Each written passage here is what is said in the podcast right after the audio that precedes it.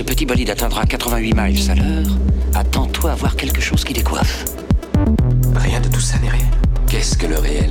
Le réel n'est seulement qu'un signal électrique interprété par ton cerveau. Le pouvoir génétique est la force la plus terrible que la planète ait connue, mais vous la maniez comme un enfant qui a trouvé le flingue de son père. Voyons, c'est une capacité de pousser de 10% permet le décollage. Et 3, 2, 1. Cher auditeur, j'espère que tu vas bien. Bah, Je te souhaite, comme d'habitude, la bienvenue dans ce nouvel épisode de Science, Art et Curiosité, le podcast du Munons. Alors, épisode un petit peu particulier puisqu'il fait directement suite à l'épisode précédent sur le racisme dans le milieu sportif avec la série Colline en noir et blanc. Avec David, on est resté exactement à la même table, exactement dans le même bar pour continuer notre discussion. Mais pour toi, cher auditeur, eh bien, ça fait deux semaines qui se sont écoulées. J'espère que l'épisode précédent t'a plu. J'espère qu'il t'a donné envie d'écouter ce nouvel épisode. À toi, auditeur, qui nous rejoindrait sans avoir écouté l'épisode précédent, je t'invite vraiment à aller l'écouter, puisque, en fait, la discussion qu'on va mener ici avec David fait directement suite au podcast précédent. Et donc, il est vraiment, pour moi, important de pouvoir écouter euh, pratiquement l'un à la suite de l'autre les deux épisodes pour bien comprendre le message que l'on veut passer. Alors, David, bah, je te redis quand même, salut. Salut, bonjour. Tu vas bien Ça va bien, oui, on est, on est bien là. Et donc, bah, ce que je te propose, c'est comme on le disait, euh, c'est de continuer la, la discussion. Alors, je vais pas faire preuve d'artifice, je vais jouer carte sur table avec les auditeurs. On va replacer cette introduction à un moment qui convient dans, dans l'enregistrement complet pour faire deux épisodes. Mais il n'empêche que nous, on a vécu la, la discussion en un seul coup et c'était super intéressant, ce qui m'a fait dire que non, on doit faire deux épisodes pour, euh, pour que tout le monde puisse euh, profiter de, de tout ce qu'on a échangé. Et donc, directement, je fais place à nos échanges. Encore une fois, avec ces fameux stress, à un moment, sa maman lui dit Enlève-les, ça te fait une tête de voyou. Mm. Et donc là, euh, le, le, le Colin adulte intervient en disant Oui, mais c'est quoi le terme voyou en anglais thug? Ouais. Alors, il va lire la définition du, du dictionnaire en disant Mais voilà, euh, aujourd'hui, c'est une personne violente au comportement criminel. À la base, il faut savoir que ce terme faisait référence à une secte religieuse, en fait, hein, C'est juste. euh, qu'on peut voir dans Indiana Jones. hein, D'ailleurs, il l'explique dans la série. Dont on peut voir le fantasme blanc Exactement, dans Indiana Jones. exactement. Mais il dit, au final, tout ça, c'est pas important. Le mot thug est défini parce que le, le média principal, en l'occurrence la télévision, en fait. Et là, moi, ça m'a vraiment euh, interpellé parce qu'il dit, mais voilà, en fait, le terme est employé à toutes les sauces. Et le monde politique l'emploie contre des gens qui essaient de défendre les droits humains. Donc là, on voit en effet euh, Trump en l'occurrence, hein, ce n'est pas le seul, mais Trump qui indique que euh, il y a des manifestations euh, pour les droits civiques des Afro-Américains et il parle de ces gens en tant que voyous. Alors que lorsque il parle des Blancs qui ont envahi le Capitole, eh bien, il parle de manifestants. Alors que, je veux dire, la manifestation pour les droits civiques, a priori, était beaucoup moins dramatique que le, fait d'envahir le Capitole. Mais pourtant, ce n'est pas le même terme qui est utilisé. Qu'est-ce que tu as à dire là-dessus? Alors, euh, bah, tu as déjà euh, dit énormément, hein, et c'est bien. Et comme ça, ça me permet d'économiser aussi un peu de salive. Mais donc, la thug, c'est aussi le sauvage, etc. Donc, la comparaison avec comment on voit ce qui serait euh, pré-civilisationnel et qui est toujours, euh, comment dire, le, passé de la civilisation euh, blanche, là, pour le coup, ou européenne, ou européenne-américaine, bah, ça, c'est aussi une, opération euh, particulière et singulière. C'est un tout petit moment dans la série, mais, mais c'est ce qui va aussi avec le- la dénégation, la disqualification de toute une série de soins particuliers dont on hérite depuis 2000 ans, ce dont je parlais tout à l'heure. hein. Il faut être moderne, être moderne, ça ne pas être ça. Ça, c'est une première chose, mais c'est vrai que c'est un peu moins lié. Ce qui est intéressant là-dedans, mais c'est lié à ce qu'on dit en sociologie, en effet, là, le, déviant, le sauvage, le voyou est celui qui est qualifié comme tel par un système de pouvoir à un moment donné. Et cette affaire-là ne se juge jamais euh, objectivement, mais est l'objet euh, d'un type de rapport de force à un moment donné. Alors, ce qu'il y a, c'est que comme Trump a perdu, on ne sait pas ce qui serait passé s'il avait euh, gagné quoi que ce soit. En effet, là maintenant, ceux qui ont envahi le Capitole sont un petit peu plus euh, décrédibilisés, mais cette différence entre des manifestants et des voyous, et là, c'est quelque chose de, qui existe pas seulement aux États-Unis, hein, qui existe aussi ici. Il faut savoir que quand BLM Belgique s'est organisé la manifestation suite à George Floyd, l'hommage à George Floyd en, en juin 2020, une crainte de gens qui n'étaient pas des gens à la base euh, racistes ou d'extrême droite et tout, c'était de dire mais attention, euh, finalement ils sont pas assez expérimentés pour organiser, ça va être une organisation noire, ils veulent que ce soit une organisation noire qui le fasse. Oui, c'était une- faire exister la question noire en Belgique à un moment donné. Est-ce que ça ne va pas être un petit peu, euh, est-ce qu'il va pas y avoir des débordements communautaristes? C'est une façon de traiter un petit peu les gens de sauvages. Donc c'est des choses qui continuent à apparaître, en plus parce qu'ils voulaient sans doute leur place dans l'organisation de cette manifestation. Donc ce qui est intéressant là-dedans avec ces manifestations BLM, c'est que c'est traité de d'autant plus que ce sont des Noirs ou des Arabes, s'il concerne une question, ou des musulmans, etc., qui organisent une manifestation qui les concerne. Si vous avez des, euh, si tu as des, euh, des organisations blanches de l'antiracisme qui veulent définir pour les autres ce qu'est le racisme, parfois, enfin, qui font aussi du bon travail, hein, c'est pas pour mais qui l'organisent, il y aura moins cette tendance à se faire traiter de voyous ou de sauvages, parce que c'est voyous et sauvages en même temps. Et ça, ça rejoint à la question précédente, hein, quand on parle de micro-macro-agression, c'est qui va déterminer ce qui est raciste pour qui? C'est ça aussi. Qui va le faire? Est-ce qu'on ne peut pas faire un moment confiance aux personnes qui en ont l'expérience pour le déterminer et pour avancer euh, sur ces qualifications, que ce soit en sciences sociales, en, en politique, en activisme, etc. En On reste toujours sur euh, cette autorité blanche, en fait. oui, voilà. En Belgique, ici, on a un cas. hein. Donc ici, en Belgique et dans le Hainaut aussi, on a des, les cas de blackface, soit qu'il s'agisse de notre ami, le, entre guillemets, le, le père Fouettard, soit qu'il s'agisse de la sortie des nègres, euh, comme elle s'appelait, à Hâte, je pense, hein, qui s'est fait euh, retoquer là par l'UNESCO. J'invite tout le monde à regarder ces heures où l'UNESCO va enlever euh, la qualification de patrimoine. Bon, un des arguments, je ne vais pas rentrer dans le détail de tout ça, mais un des arguments qui revient là-dedans parfois, c'est de dire, ah ben, des gens qui disent, ah ben, c'est pas raciste, vous avez mal compris cette chose-là est une forme de cette autorisation à dire même quelque chose qui concerne les gens directement. Donc là, je préfère quand même largement euh, l'attitude qui fait confiance à la détermination, à l'analyse des gens de leur situation pour qu'on fasse euh, ensemble ou avec voilà là on peut tout à fait s'en mêler une anthropologie de ces gestes et de ces violences là ça ça me semble beaucoup plus intéressant que le contraire ça je dois quand même pouvoir le dire et voilà désolé pour euh, les auditeurs que ça peut un tout petit peu euh, choquer ces questions qui ont été touchées par toutes ces questions ici dans la région, mais je dois absolument le, mentionner. On avait déjà eu cette discussion hein, durant la projection du film Rouge Coltan, où justement le- la réparation ne doit pas être décidée par les Blancs. La réparation doit être décidée par les personnes qui ont subi les répressions ou l'esclavagisme ou euh, l'oppression par, les Blancs. Et je pense que c'est un enjeu de compréhension. On a identifié un mécanisme qu'on va appeler l'autorité blanche. Et si on veut pouvoir sortir de, ce mécanisme, il ne faut pas l'utiliser dès qu'on veut faire réparation. Ça n'a aucun sens. Ça ne marche pas.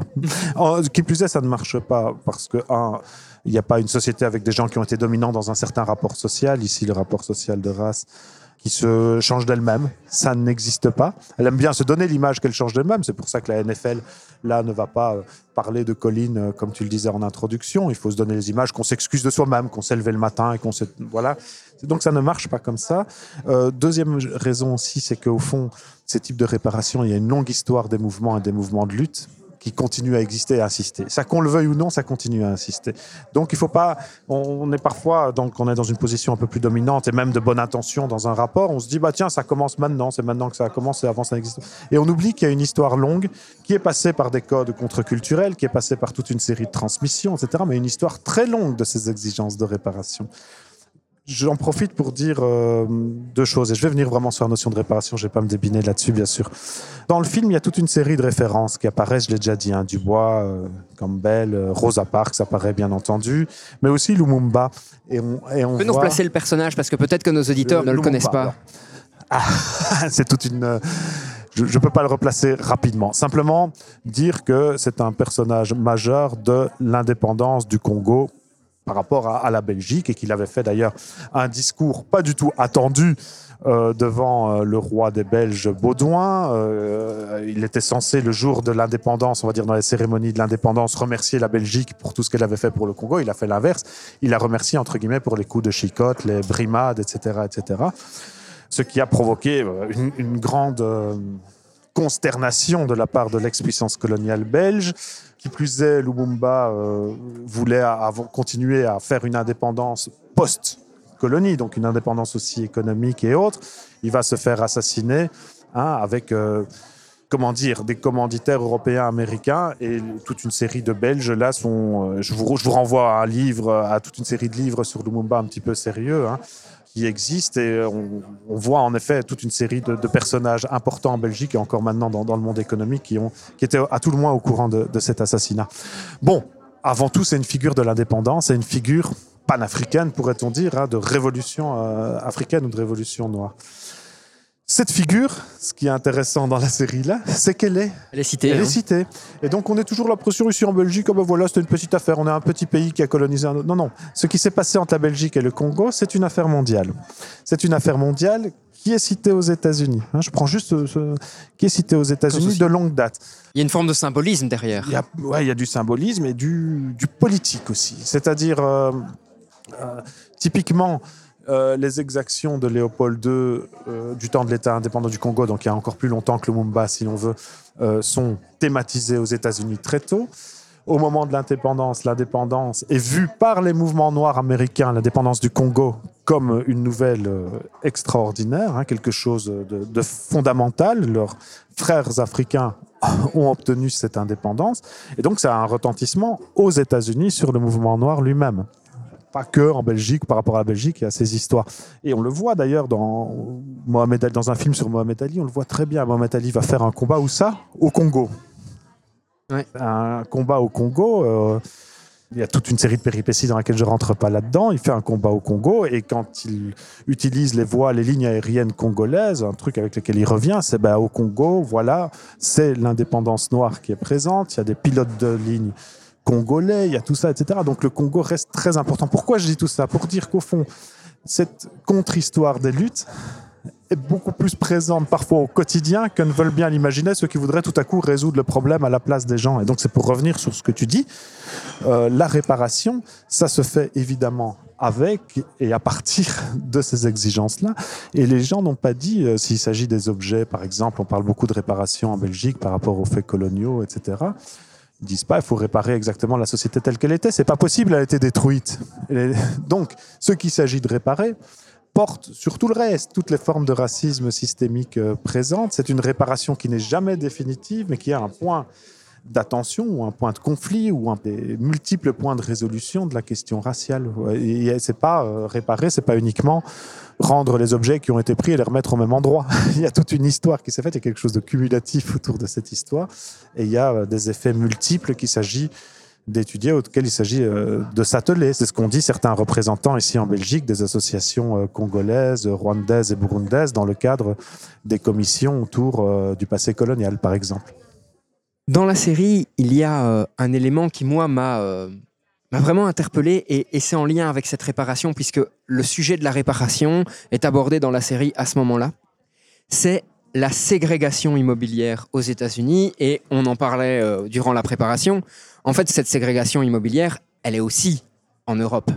Elle prend d'autres formes, mais elle est aussi en Europe. Alors, je voudrais juste revenir, cher auditeur, sur ce qu'est la ségrégation immobilière et comment en fait cette ségrégation est apparue au fil de l'histoire américaine, parce que c'est vraiment central dans le propos du film. Donc, une fois que la guerre de sécession est, finie, il y a deux généraux parmi les gagnants qui vont consulter 15 leaders noirs, leaders noirs qui ont participé activement hein, à la guerre de sécession. Ils ne sont pas que spectateurs, hein, ils sont vraiment partie prenante de la guerre. Normal, puisque un des deux camps veut lutter contre l'esclavagisme et l'autre veut maintenir l'esclavagisme, donc on comprend pourquoi euh, ils prennent position. Et ces deux généraux vont demander à ces 15 leaders noirs ce dont ils ont besoin pour devenir des citoyens américains. Et la réponse ne va pas se faire attendre. Ils vont répondre qu'ils ont besoin d'être propriétaires, d'avoir un terrain et une maison. Et donc, il va y avoir un accord dont j'ai oublié le nom, qui, lors de la deuxième investiture de Lincoln, va être signé. Et donc, les Afro-Américains vont pouvoir bénéficier de propriété. Lincoln décède quelques semaines après son investiture et son successeur va très très vite faire marche arrière. Et donc, à nouveau, des Afro-Américains vont être expulsés des maisons que l'État américain leur a données. Alors vous allez me dire, oui, ok, euh, enfin, c'était la guerre de sécession, ça ne change rien. Je vais vous donner un chiffre qui va illustrer parfaitement ce que je veux dire ici. Imaginez, vous êtes dans les années 50. Vous êtes un Américain blanc et vous pouvez acheter une maison à 15 ou 20 000 dollars. À l'heure actuelle, vos enfants et vos petits-enfants ont une maison qui vaut 700 000 dollars. Votre richesse a complètement explosé. Et donc, cette ségrégation immobilière, en tout cas le premier élément de cette ségrégation immobilière, c'est que les Afro-Américains n'ont pas pu être propriétaires de terrain en même temps que les autres et ont donc un déficit de richesse qui est vraiment important. Juste pour vous donner un chiffre actuel, l'écart de richesse entre les blancs et les noirs, globalement, hein, c'est une moyenne, c'est 10 fois. La richesse moyenne d'une personne afro-américaine est de 17 600 dollars. La richesse moyenne d'un blanc aux États-Unis est de 175 000 dollars. On a un facteur 10 entre les deux. Alors, bien entendu, ce n'est pas la fin de l'histoire. En 1934, Roosevelt va devoir prendre des, des, mesures face à la Grande Dépression qui frappe les États-Unis. Et il va créer ce qu'on appelle le New Deal. Et une des mesures de ce New Deal, hein, parce qu'il y en a plein, une des mesures, c'est de pouvoir assurer l'hypothèque d'une maison. Sauf que, sauf que, cette assurance d'hypothèque ne peut être prise que dans des quartiers jugés non risqués. Autrement dit, tous les quartiers jugés risqués ne peuvent pas bénéficier de l'assurance d'hypothèque. Et en fait, ce risque est calculé clairement de façon raciale, puisqu'en fait, ce sont les quartiers essentiellement noirs qui vont ne pas pouvoir bénéficier du New Deal.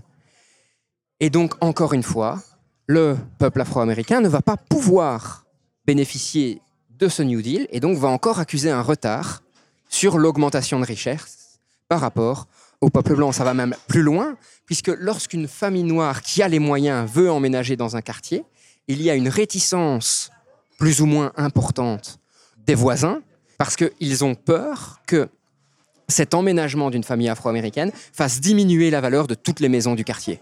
Vous voyez la, la logique. En 1968, on a une interdiction complète de la discrimination immobilière. Bien entendu, les agents immobiliers, de façon un petit peu insidieuse, vont maintenir cette discrimination, même si c'est illégal. D'ailleurs, dans une série complémentaire hein, que je vous invite à regarder, qui s'appelle En bref, qui détaille en fait dans chaque épisode des concepts euh, différents, ils ont un épisode sur la différence de richesse aux États-Unis. C'est d'ailleurs de là que je tire les informations que je suis en train de vous partager. Donc vraiment très très chouette à regarder en complément de, de Colline. L'épisode fait 20 minutes, donc comptez que pour regarder ça, ce sera 7 fois 20 minutes, c'est pas colossal. Et donc en 1990, Bill Clinton en fait va pratiquement faire des excuses hein, sur la situation qui a été induite par le gouvernement américain par rapport à cette ségrégation immobilière et va mettre en place toute une série de processus qui vont permettre au peuple noir de bénéficier de prêts, ce qui va être le cas. Sauf qu'en fait, ce qu'il s'est passé, c'est que euh, essentiellement tous ces prêts étaient liés au subprime. Crise économique qui a lieu en 2009. 53% des richesses sont perdues par la communauté noire qui a bénéficié de ces subprimes. Encore une fois, c'est un pas en avant, deux pas en arrière. Et donc, c'est là qu'apparaît la notion de réparation dans la série, puisqu'ils se disent, voilà, on a un retard de 300 ans sur les blancs. Comment voulez-vous qu'on occupe des positions importantes hein, On le disait, pour les prêts, ce sont des banquiers blancs. Pour les promotions, c'est des dirigeants blancs. Comment voulez-vous qu'on occupe des positions importantes dans la société alors qu'en fait, c'est comme si on démarrait une course à pied avec 300 ans de retard? Ça n'a aucun sens. Qu'est-ce que tu peux nous dire de euh, la hum, ségrégation immobilière en Europe par rapport à, à ce que je viens d'expliquer aux États-Unis? Une première chose, parce que d'habitude, voilà, je réponds rarement directement aux questions, donc voilà. Euh, une première chose, c'est la, la, la relation entre les excuses et la réparation. On voit bien que ça ne va pas nécessairement ensemble. La réparation signifie une attention tout de même aux effets dont on sait qu'ils pourraient avoir lieu. Et en effet, euh, une ouverture de possibilités de prêt dans le cadre subprime, ça n'a rien à voir avec l'assurance, ce type d'assurance du New Deal. Hein, c'est beaucoup plus faible comme possibilité. Donc on pouvait tout de même euh, avoir des, systèmes de réassurance des risques dans le pays de l'assurance. Hein. Donc ça n'a pas eu lieu. Donc là, on peut parler en effet de, de formes, euh, à tout le moins, de, de manque de soins qui sont des manques de soins liés à la question raciale.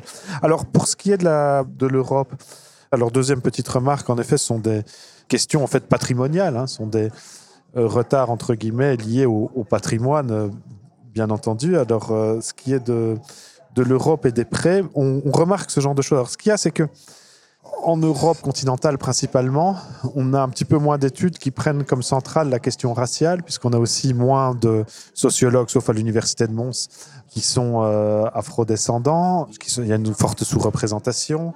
Euh, moins d'avocats qui peuvent après porter les dossiers et donc du coup aussi une industrie culturelle qui va aller moins sur ces sujets-là quoi d'accord?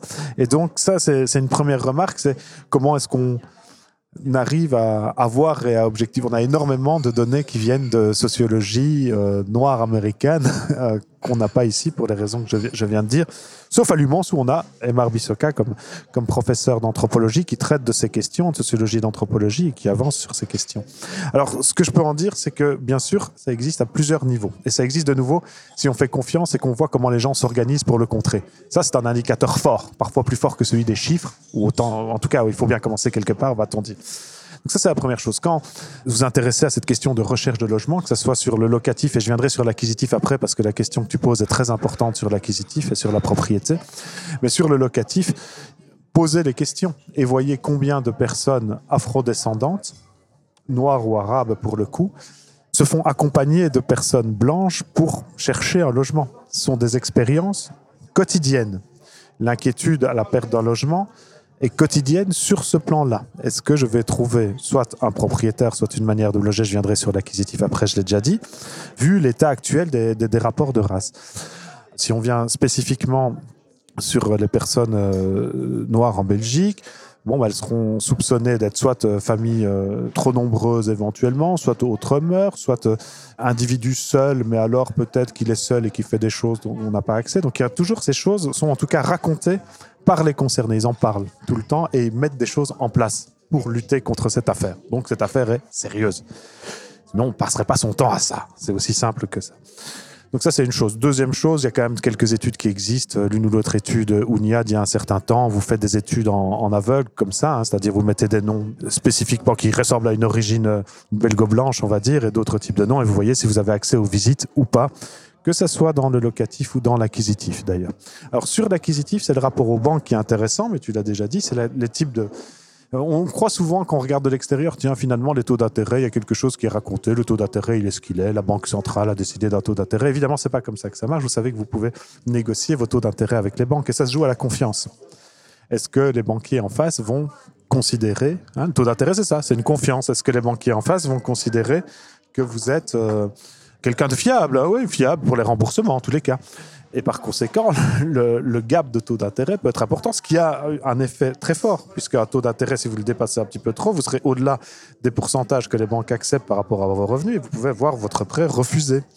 Alors, j'ai pas de chiffres directs, mais euh, des petites expériences qui concernent pas les communautés afrodescendantes, mais qui concernent là des personnes venant d'Albanie et du Kosovo. Euh, J'avais fait un entretien, pourrait-on dire, ou discuter en tous les cas, avec euh, quelqu'un qui était courtier en prêt, d'accord Et qui avait réussi, venant de, ces régions, du Kosovo, d'origine kosovare ou albanaise, qui avait réussi à avoir au fil du temps la confiance des banques.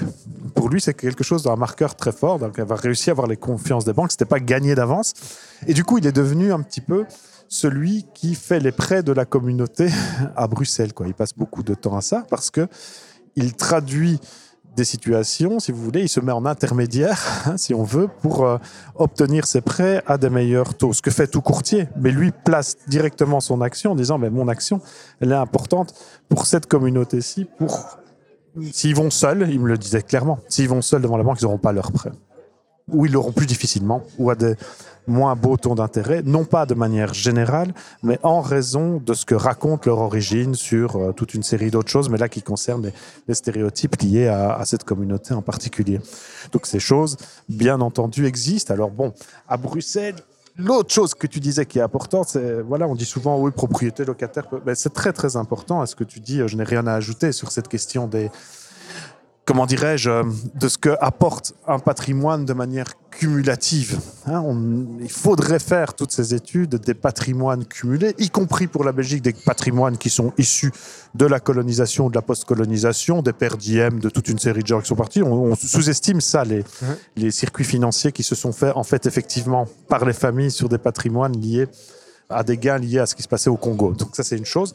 Mais deuxième chose, c'est ce que tu dis, c'est-à-dire, euh, dans certaines situations, à un moment donné, certains groupes non blancs ont réussi à devenir propriétaires et dans les villes, du coup, ils résistent un tout petit peu mieux. Alors, ce que font les gens aussi, c'est parfois s'organiser par toute une série de prêts qu'on se fait de manière intracommunautaire ou en passant par des méthodes intracommunautaires pour avoir les prêts ou des facilités qui permettent après de négocier avec les banques, etc. Ça, c'est quelque chose d'important hein, et de Et fondamental et qui se produit chez nous et c'est fondamental pour la présence des groupes dans les villes, dans les centres-villes, dans les endroits importants de- des villes. Quoi. Sinon, sinon, on disparaît très très vite. En Belgique, euh, ne pas être euh, propriétaire ou ne pas y avoir accès est très significatif. Un chiffre qui était assez intéressant dans la série, il est valable aux États-Unis, mais bon, je pense qu'il il doit être assez semblable peut-être en Europe, c'est que euh, deux tiers de la richesse des Américains blancs, c'est leur bien immobilier en fait.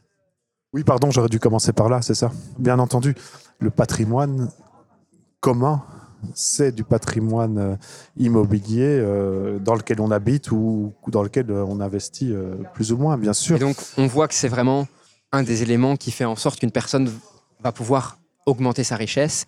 Et il est indéniable que l'augmentation de richesse change le statut social. Et la possibilité de continuer à vivre et à s'exprimer ou à exister comme groupe dans les villes.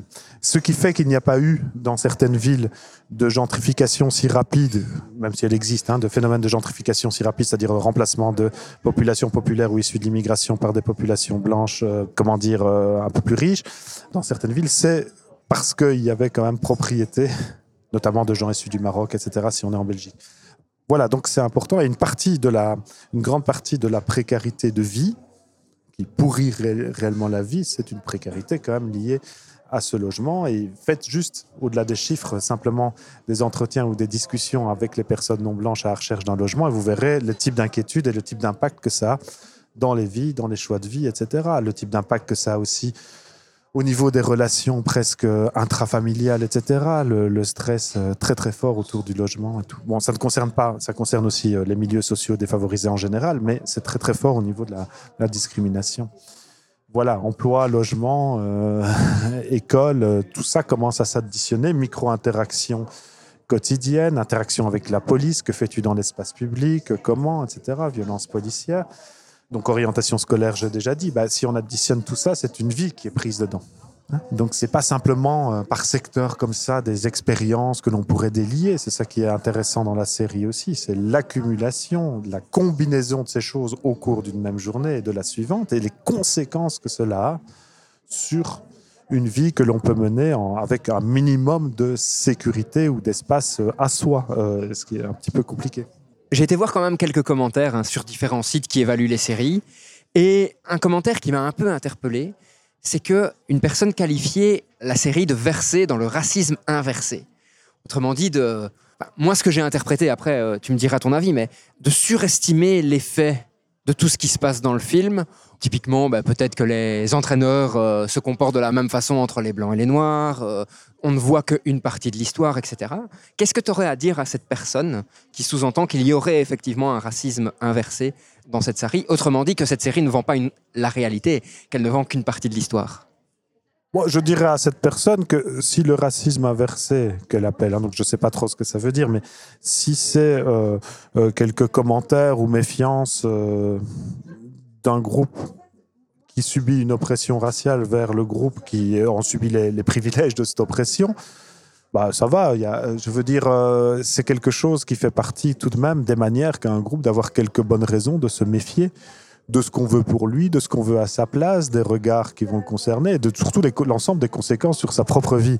Donc c'est plutôt euh, euh, quelque part un signe intéressant pour cette communauté oppressée que de pouvoir se méfier structurellement plutôt que d'être béatement confiant structurellement dans toutes les relations qu'on pourrait avoir. Ça, C'est une première chose. Deuxième chose que je dirais, si cette personne pense subir du racisme inversé en regardant une série à un moment donné, c'est qu'en gros, ça va pour cette personne de ce point de vue-là. Je parle du point de vue racial en tous les cas. Quelque chose, euh, alors je ne sais pas, sans doute que cette personne considère aussi que toutes les manifestations euh, subtiles du racisme anti-noir, elle aura la même, euh, le même regard, mais je, je ne pense pas. Et donc, chez nous, en sociologie, on ne va pas définir tout à fait le racisme comme ça, c'est-à-dire là, on est plutôt dans une réaction. Donc, c'est pour ça que la, comment dirais-je, la, la définition, même le terme est, est tout à fait bizarre. Inversé par rapport à quoi? Euh, Je veux dire, est-on dans une société où parce qu'on est blanc, on aura des difficultés à trouver un logement, un emploi, euh, une place dans une école une pla- Donc ça, non. Alors du coup, on a, on a des définitions un peu différentes simplement en sociologie de ça. Comment tu définirais le, le- le racisme en...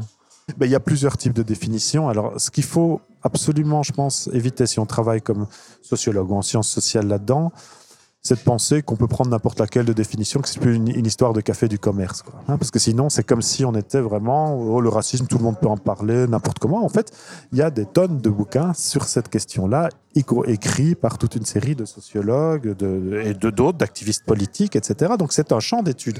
Il ne faut pas minimiser le fait que c'est un champ d'études. Donc je vais juste en donner deux, et puis euh, tout le monde ira voir, c'est très bien. Alors il y en a une euh, qui est reprise notamment par euh, quelqu'un qui s'appelle Malcolm Ferdinand, hein, qui a écrit une écologie décoloniale, et lui, il pose le racisme comme une manière d'habiter la Terre. hein, une manière d'habiter la Terre qui est la suivante, qui est fondée sur la, question de l'apartheid dont il fait une notion euh, que l'on peut utiliser euh, un, petit peu partout. Donc l'apartheid, c'est quoi selon lui? C'est la, la gestion de la coexistence de deux groupes différents, un groupe dominant, blanc, et un groupe non blanc, donc dans un même espace, mais séparés par une ligne de couleur ou une ligne raciale et des lignes assez strictes, des lignes physiques aussi, euh, des accès à certains espaces et autres, une ligne, euh, une frontière qui est relativement protégée par toute une série de processus sociaux. Et donc, l'impossibilité de passer d'un côté à de l'autre, puisque cette ligne est, est protégée. Alors, il, il envoie euh, la généalogie dans la cale du navire négrier, c'est-à-dire le navire négrier est un espace entre guillemets partagé avec au-dessus les maîtres, en dessous les esclaves ou ceux qui restent, euh, qui n'ont pas été tués. Et le- l'espace de la cale fait frontière et les, les- les interdictions et les types de déplacements sont extrêmement contrôlés pour éviter évidemment que les autres ne montent au-dessus. Ah bon, et il revoit cet apartheid dans différents euh, domaines de la vie sociale contemporaine, même si ça n'a pas évidemment les mêmes, euh, comment dirais-je, euh, les, exactes mêmes conséquences que celles du navire négrier. Ça, c'est une première. Alors, il y en a une deuxième qui est intéressante. En fait, je vais même en ajouter une troisième pour la route. Une deuxième qui est intéressante. C'est au fond, euh, et ça on le doit, ça a été traduit, retraduit par Norman Ajari dans un livre qui s'appelle La dignité ou la mort.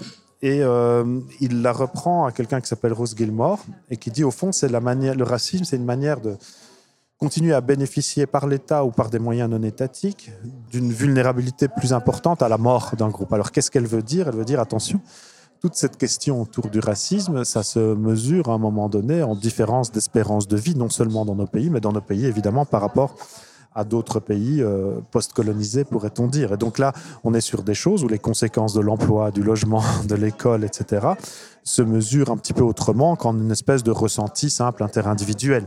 Même si le ressent- le- ce qui se passe dans les relations individuelles, interindividuelles, on l'a bien vu, bah, évidemment est présent et va conditionner le reste. Et la troisième euh, qu'on peut voir, un troisième auteur qu'on peut voir qui est vraiment bien là-dessus aussi, euh, assez ancien en France, celui-là, Abdelmalek Sayad. Lui, alors c'est définition, je ne sais pas, mais en tous les cas, il essaye de montrer le caractère euh, systémique du racisme, donc tous les effets euh, indirects. Donc c'est pas tellement l'intentionnalité qui compte pour lui, ce sont l'ensemble des effets indirects dans différents domaines et il énumère les domaines dans lesquels c'est. C'est le domaine dans lequel je viens de dire, le domaine de la citoyenneté également.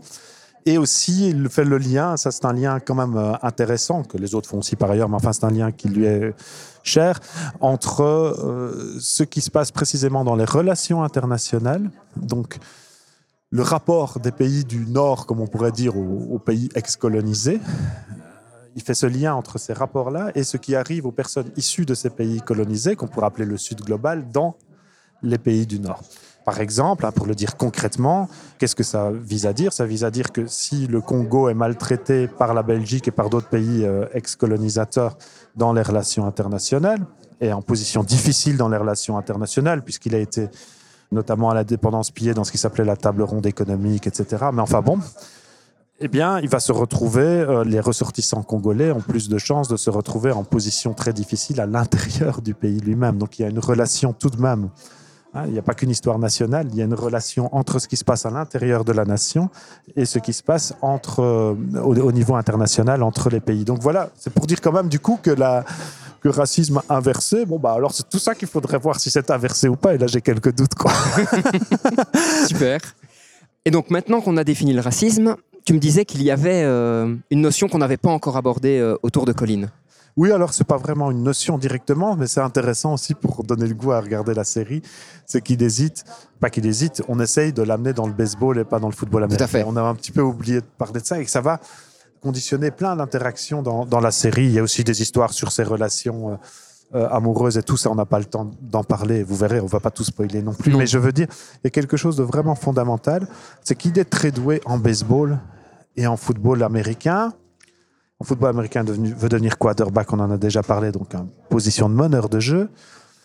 Et en baseball, il est vraiment euh, très fort. Tout le monde lui dit c'est ton sport euh, premier, à commencer par son entraîneur de baseball qui veut vraiment l'attirer dans ce giron. On en a parlé un tout petit peu aussi tout à l'heure. Alors, qu'est-ce qui fait qu'il veut aller dans le football américain et quarterback? On pourrait dire, et c'est vrai aussi, la première chose, bah, c'est sa passion, il veut le faire. Donc il y a ce modèle un peu méritocratique américain, euh, vie ta vie, etc. Vie tes passions jusqu'au bout. Euh, Un bon, peu le rêve américain. le rêve américain, mais ok, d'accord, on est aux États-Unis, donc euh, bien entendu, pourquoi pas le rêve américain pour Colin?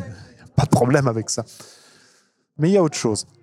Il y a autre chose. Il fait aussi une autre analyse en même temps, qui apparaît en même temps.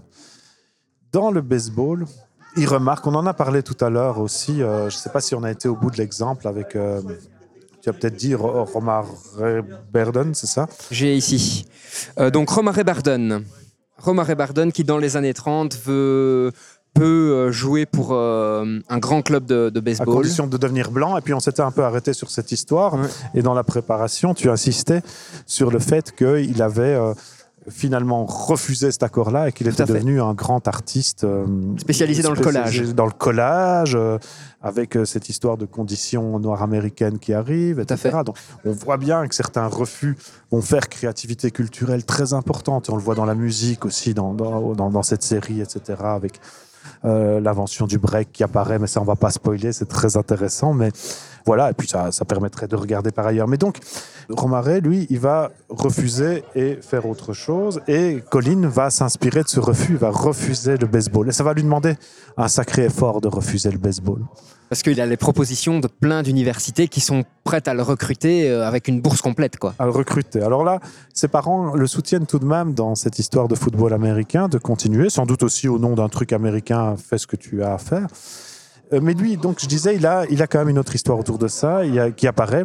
C'est que dans le baseball, il y a plein de scènes où les formes de racisme liées au jeu apparaissent de manière encore un peu plus forte que dans le football américain. Alors on en a parlé dans le football américain, on va pas réinverser, dire tout va bien dans le football américain, certainement pas.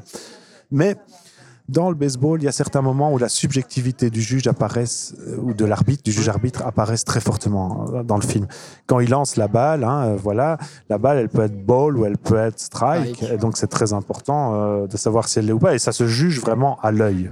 Tout à fait. Et c'est en fait par rapport à la position du batteur. C'est par rapport exactement à la, L'exacte posi- position du batteur, qui peut tricher un tout petit peu et s'avancer. Si l'arbitre est Laxiste. plus ou moins tolérant et laxiste, et il le sera beaucoup plus lorsque c'est Colin qui lance que lorsque c'est un autre, ça pose toute une série de problèmes et ça peut forcer d'ailleurs Colin à un tout petit peu s'énerver, un tout petit peu, parce qu'il y en a d'autres qui s'énervent beaucoup plus et qui n'ont pas de problème, un tout petit peu et directement il est remis à sa place et menacé d'une exclusion.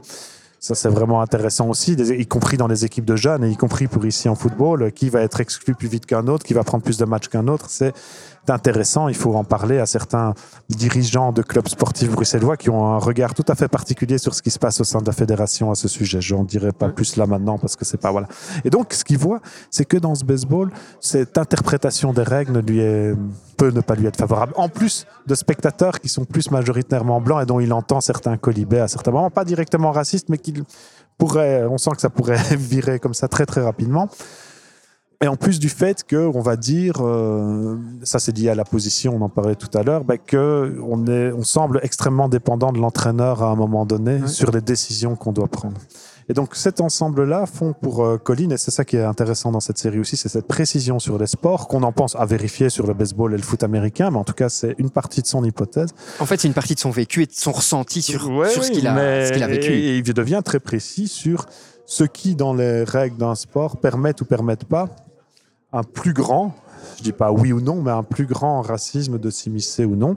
Et il lui semble que même s'il va gagner de l'argent dans le baseball, il aura toujours, ou de manière plus continue, à faire à ça à cause de la structuration du jeu lui-même. Ça, c'est intéressant, y compris pour la sociologie, de ne pas voir les jeux comme simplement des espaces sur lesquels se font un racisme extérieur, mais de voir aussi qu'entre des jeux différents, il peut y avoir, ou des pratiques différentes, il peut y avoir plus de prise ou pas pour la question raciale. C'est-à-dire pas oui ou non, mais plus ou pas. Et ça se voit aussi dans les dans d'autres domaines hein, où on, on peut se dire, ben voilà, certaines personnes vont préférer, si elles sont pas blanches, faire de l'informatique plutôt que d'autres disciplines, euh, l'ordinateur répondant de manière relativement indifférente, relativement, je dis, parce qu'on pourrait encore discuter de, de comment sont faits les programmes, etc., mais relativement indifférente à la question raciale. J'ai un contre-exemple Bien sûr, évidemment, il y en a plein. Il y en a plein. avec Je dis- Amazon et c'est. Je Bien sais pas si tu avais vu ce. Bien entendu. Donc pour rappel, Amazon avait développé une intelligence artificielle qui pouvait faire passer des entretiens d'embauche. Et vu qu'on est en phase bêta, analyser toutes les données et remarque que l'intelligence artificielle est raciste. C'est-à-dire qu'elle a tendance à prendre plus de blancs que de noirs. En tout cas, non, je refais mon propos. L'intelligence est raciste. Elle a tendance à prendre plus de personnes blanches par rapport aux autres couleurs de peau. Ça, Ça, c'est dû à la fabrication de l'algorithme. Et c'est ça qui est génial, c'est après ils ont été voir d'où venait le biais, en pensant que c'était un biais algorithmique, et ce n'était pas un biais algorithmique, c'était un biais de données. Tous les recruteurs d'Amazon, en tout cas une majorité, étaient racistes. Et donc Ah oui, embaucher ouais. plus de blancs Ouais. que de personnes de couleur, et donc les données utilisées par l'IA correspondaient en fait aux données de ces recruteurs, et donc cette IA était devenue raciste de ce fait-là. Donc cet exemple est précieux parce que c'est justement de ça qu'il s'agit quand on dit plus ou moins ou pas. Il faut voir de quelle situation précise on parle. Le football américain a toutes ces histoires racistes qu'on a vues et qu'on a racontées. Dans une situation, dans une série de situations de jeu, ça peut être moins présent que dans un autre euh, type de jeu où ça prête plus le flanc à l'interprétation. Ce qui ne veut pas dire que ça l'a supprimé. Et donc quand je disais préfère avoir à faire, c'est plutôt préfère avoir à faire comment dirais-je, à une programmation informatique telle qu'on fait la programmation informatique qu'autre chose et pas à toutes ces histoires de comment sont fabriquées les données ou les algorithmes pour le coup ou euh, encore d'autres choses liées à ça. Donc c'est vraiment très important de dire que c'est une petite différence, mais il fait cette différence et donc ça nous permet de voir aussi les styles de jeu, les styles, aussi les styles d'entraîneurs avec lesquels quelque part qui va préférer quelque part, hein, il va préférer les entraîneurs extrêmement exigeants sur le jeu extrêmement exigeants sur le jeu. On sent, même s'il y a des difficultés relationnelles toujours là-dedans, si voilà, on sent qu'il est plus à l'aise quand le niveau d'exigence devient maximal sur le jeu. Et quand les petites interprétations du type potentiel, possible, etc., ça me nuise un tout petit peu. Ça ne fait pas disparaître le caractère raciste, mais ça, je trouve que c'est vraiment des choses qui deviennent assez subtiles dans l'analyse euh, sociologique aussi, hein, qui nous permettent de voir, euh, peut-être d'interpréter comment ça se fait que dans certains domaines, euh, la sous-représentation est moins grande que dans d'autres, ou en tout cas, comment les gens se sentent ou sentent leur, carrière leur donne plus d'assurance que d'autres. Colline est devenu euh, quelqu'un de- d'extrêmement, tu l'as dit en, au début. en- au début, bien entendu, euh, d'extrêmement euh, important politiquement et autres. Et, et sa carrière de footballeur américain de quarterback l'a fait là-dedans aussi. Et donc, il n'y a pas uniquement le sport comme représentant de la société, il y a ce que le sport fait faire et fait. Et donc, ça, Tout je trouve fait. que c'est vraiment intéressant. Sans, évidemment, sans aucune optimisme particulier par rapport à ça, mais simplement pour l'analyse, quoi. Alors, un autre aussi euh, élément qui est cité dans la série, euh, brièvement, c'est une étude où en fait on prend des enfants, quelle que soit leur couleur, et euh, on leur fait jouer avec des poupées blanches ou des poupées noires. On leur demande, il y a des petits dessins d'enfants allant du blanc vers le noir, donc vraiment en gradation de couleurs, et on leur demande de dire qui est le plus méchant, quel est le plus gentil, quel est le plus beau, quel est le plus laid. Et on a vraiment cette représentation. les réponses conduisent plus ou moins à la même conclusion, c'est que dès l'enfance, il y a cette représentation de euh, le noir est plutôt quelque chose de négatif, donc on va lui attribuer les, les- les qualificatifs de laid, de méchant, tandis que le, le- le- le blanc va plutôt être beau, gentil. euh. et donc vraiment, on a cette différence qui apparaît. Est-ce que tu connaissais cette étude? Est-ce que, euh, est-ce que tu peux nous en dire euh, aussi un mot? Oui, alors oui, Parce que je ne sais pas ce qu'elle vaut, hein, c'est- aussi non, mon sous-entendu. elle vaut, pour moi, elle vaut ce qu'elle vaut dans les usages sociaux qu'elle a. Et donc, c'est intéressant. Ce qui, intéresse, ce qui m'intéresse dans, dans cette étude, ou ce qui peut intéresser les gens, même si je ne vais pas aller trop loin dans, dans cette sociologie de groupes concernés, ils auront beaucoup plus de choses à en dire que moi sur ce que ça leur fait, euh, cette étude. Ce qui m'intéresse dans cette étude, c'est qu'elle a été reprise et qu'elle continue à être reprise, y compris dans des bagarres politiques et activistes maintenant, quitte à être refaite à certains moments. Hein. Elle a été faite par une association qui s'appelle BAMCO, ici en Belgique, etc. Et surtout pour parler de quoi ben, À nouveau, pour dire au fond que cette histoire euh, du regard euh, raciste, etc., ben, va s'insinuer au cœur des subjectivités, au cœur de ce qui fait le plus jeune âge. dès le plus jeune âge et au cœur des subjectivités, et y compris, hein, ils vont le dire aussi, là je les paraphrase simplement, y compris chez les enfants euh, afrodescendants, quoi, qui vont les mettre dans une position, ils vont devoir refaire tout le travail, hein, charge mentale, pourrait-on dire, de, de retrouver les mots qui leur a fait penser ça à un moment donné, de le faire, ils vont le faire, et donc ça c'est vraiment quelque chose de très impressionnant dans ces luttes, ils vont le faire et vont pour toute une série lutter autour de ça. Mais ce qui m'intéresse, c'est que cette étude, alors, elle est reprise, elle est reprise pour dire une série de choses, elle a été reprise en Belgique autour des questions, euh, j'y reviens, mais de, de Blackface, de Zwarte Piet, de Père Fouettard et compagnie, hein, pour montrer que toute ou du sauvage date, ou de la sortie des nègres. Je- J'ai inversé tout à l'heure sortie des nègres et sauvage date, désolé. À Lessine, la sortie des nègres, etc. Ben, tout ça vise à montrer, ben, écoutez, euh, voyez qu'il n'y a pas d'objet innocent. C'est ça qui est intéressant. Il n'y a pas. Vous pouvez mettre tout le, le discours que vous voulez sur les intentions. On n'était pas raciste et ça veut dire autre chose. Et en fait, il est, euh, euh, je sais pas quoi, il est charbonnier, je sais pas, euh, il descend d'une cheminée, le père Fouettard. En fait, c'est pour ça qu'il est noir. Mais enfin, tous ces attributs montrent autre chose. Ou euh, au fond, c'est pas si raciste que ça parce que c'est une manière de. Très bien. Ça- en tout cas, ce n'est pas innocent et ça n'a pas zéro effet. Et ça conditionne la façon de voir le Ça monde. conditionne la façon de voir le monde et il suffit de demander, comme, comme l'activiste, je crois, de mémoire, Nordine Saïdi l'avait fait à la télévision, euh, quand on lui demandait où c'est finalement quelqu'un qui passe dans les cheminées, comment appelle-t-on encore cette personne qui passe dans les cheminées le, le ramoneur, voilà, Ramoneur.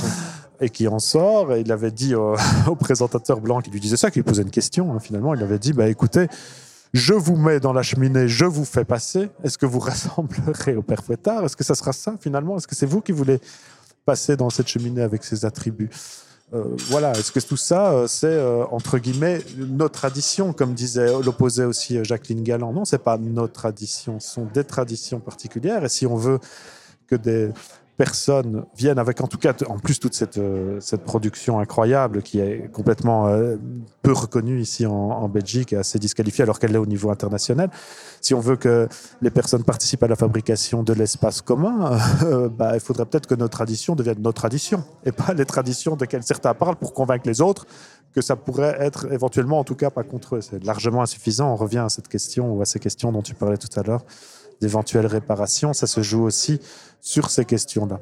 Il n'y a pas de nos traditions immémoriales qui seraient comme ça des, fétiches sans, presque sans vie au fond hein, et sans relation avec ce qui se passe et avec les aspirations qui se passent. Donc ce qui m'intéresse dans cette étude, c'est ce que je trouve intéressant en tous les cas, c'est comment elle a été reprise, comment elle est remobilisée euh, dans des histoires contemporaines ou actuelles. Quelle que soit sa valeur de départ en psychologie sociale, elle circule et elle est mobilisée dans des espaces qui racontent quelque chose. C'est ça qui m'intéresse, plutôt que, Que la validité en que la elle-même. validité en elle-même de l'affaire, même si euh, ça parle pour soi quand même. En effet, euh, en effet, c'est assez euh, marquant euh, d'en voir les, les résultats. Et donc voilà, David, tout ça termine notre pratiquement heure 40, hein, si on regroupe les deux épisodes de discussion autour de Colline en noir et blanc. En tout cas, j'ai vraiment beaucoup aimé échanger avec toi sur le sujet. Cher auditeur, ben, vous le voyez, cette série, en plus, elle est vraiment pas longue, donc elle mérite d'être regardée. Je trouve qu'elle présente l'avantage de nous faire réfléchir sur le monde que l'on voit et le monde que les autres voient et, vivent. Donc c'est vraiment important pour faire évoluer toute une partie de, la réflexion et de, ce qui se passe autour de nous, de regarder cette série parce qu'elle elle a cet avantage, je trouve, de faire changer un tout petit peu notre angle de vue et de se dire ah ouais, c'est comme ça. Je sais pas si la série, tu voudrais la conseiller à des personnes. Oui, alors je pense, euh, oui, tout à fait. D'abord, à différents types de publics, mais bien évidemment à tout qui voudrait mettre des mots sur ce qu'il vit, mais ça, les gens dans leur communauté et groupe ont, toute une série de, moyens d'y arriver, d'y parvenir, qui m'échappent, et tant mieux, c'est très très bien comme ça.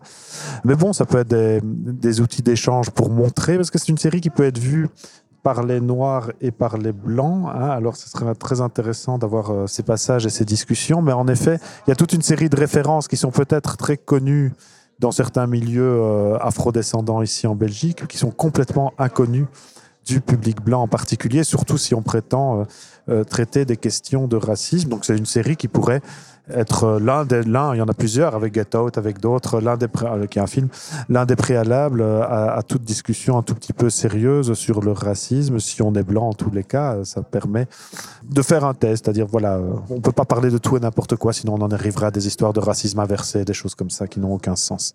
Et donc, euh, ce serait une épreuve de la regarder peut-être pour ce public-là aussi. Super. Et ben, tu l'as déjà fait euh, dans le précédent épisode. On finit toujours avec une citation. Est-ce que tu l'as? Oui, alors je vais prendre une citation un peu polémique qui, vient d'ailleurs du film, vous en verrez.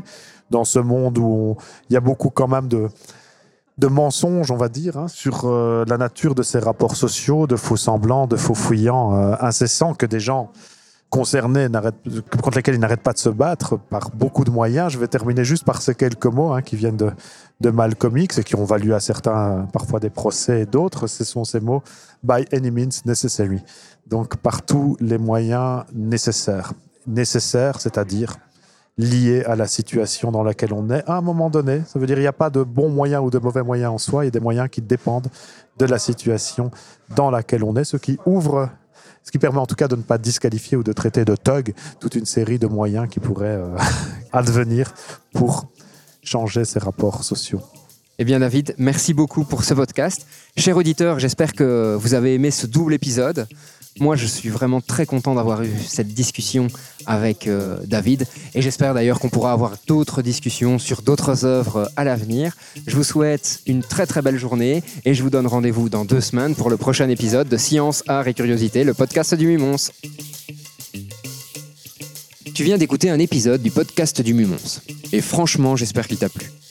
D'ailleurs, si en passant, tu veux me faire un retour ou si tu as des idées d'amélioration, surtout n'hésite pas à nous contacter. Tu peux aussi devenir notre ambassadeur et faire découvrir ce podcast tout autour de toi. Si tu as des idées de sujets ou si tu souhaites enregistrer un épisode, surtout n'hésite pas à nous contacter.